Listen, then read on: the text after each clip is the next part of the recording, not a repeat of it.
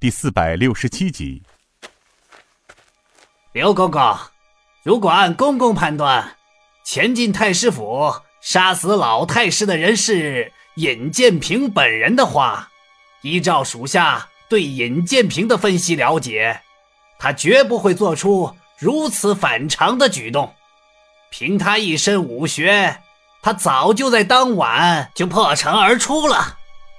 况且他身边有天王四星、神风九翼、师兄刘武、刘禅、妹妹尹云云，这么多的绝世高手，只要他愿意，挥手间就能轻易的杀出城外。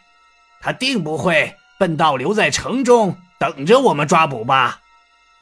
再说了，几年前接到蜀中邸报说他到了蜀中。并亲手拿下了丰都知州之后，便南下滇西了吧？太师刚从狱中放出了不到两个月的时间，公公有没有考虑过，他尹建平远在万里之遥，他何以知道太师被放出监狱，又在短短的两个月内赶到京城杀人报仇？难道说尹建平？练成了飞天遁地的功夫。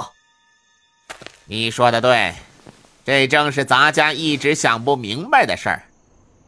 可是，从太师师身上判断，在当今江湖中有能力杀死太师的人实在是少之又少啊。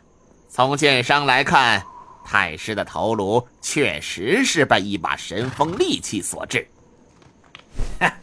公公。副座从不怀疑公公的判断，但是从种种迹象表明，前进太师府里杀了太师之人，并不一定就是尹建平。那又是何人能与太师这位绝世高手抗衡啊？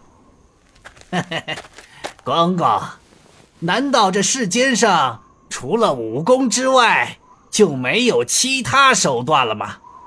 公公应该知道。江湖中害人的手段层出不穷，可是据仵作的师姐说明，太师他并未中毒。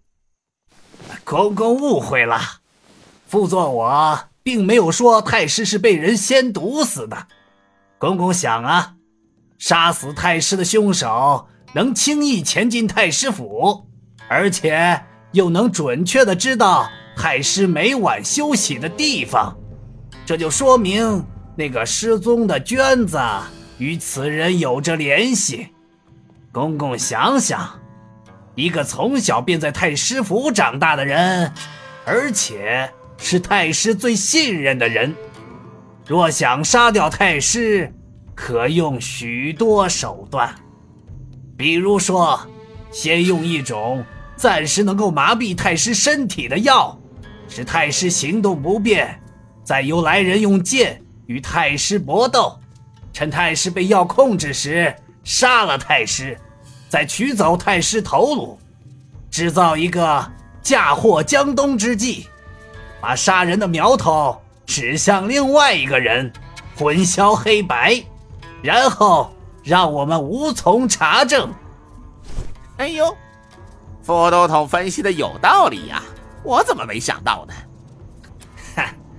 太师的仇家太多，那些被灭门的仇家中，并非只有尹建平兄妹两人，想太师死的人，为数还真不少啊。谁？哎，杨头，是我，我是鬼影脚申怀。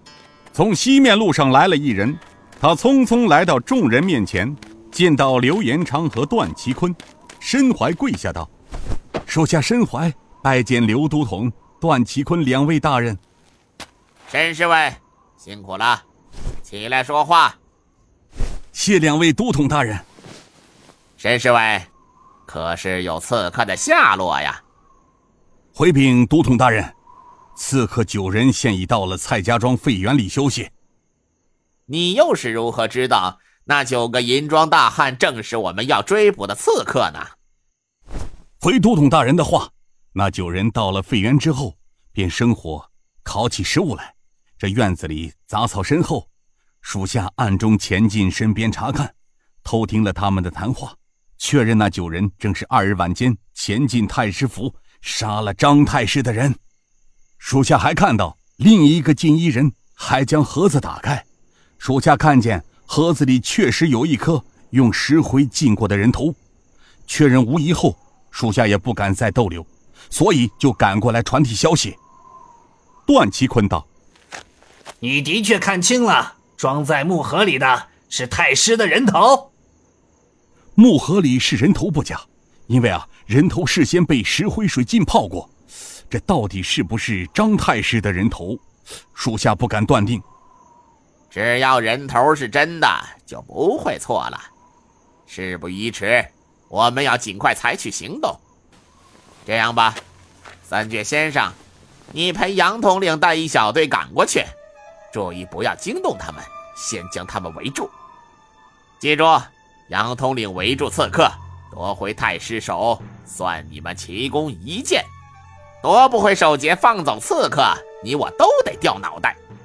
今日是太子规定第三天的期限，咱家希望各位兄弟们齐心协力，将刺客抓捕归案。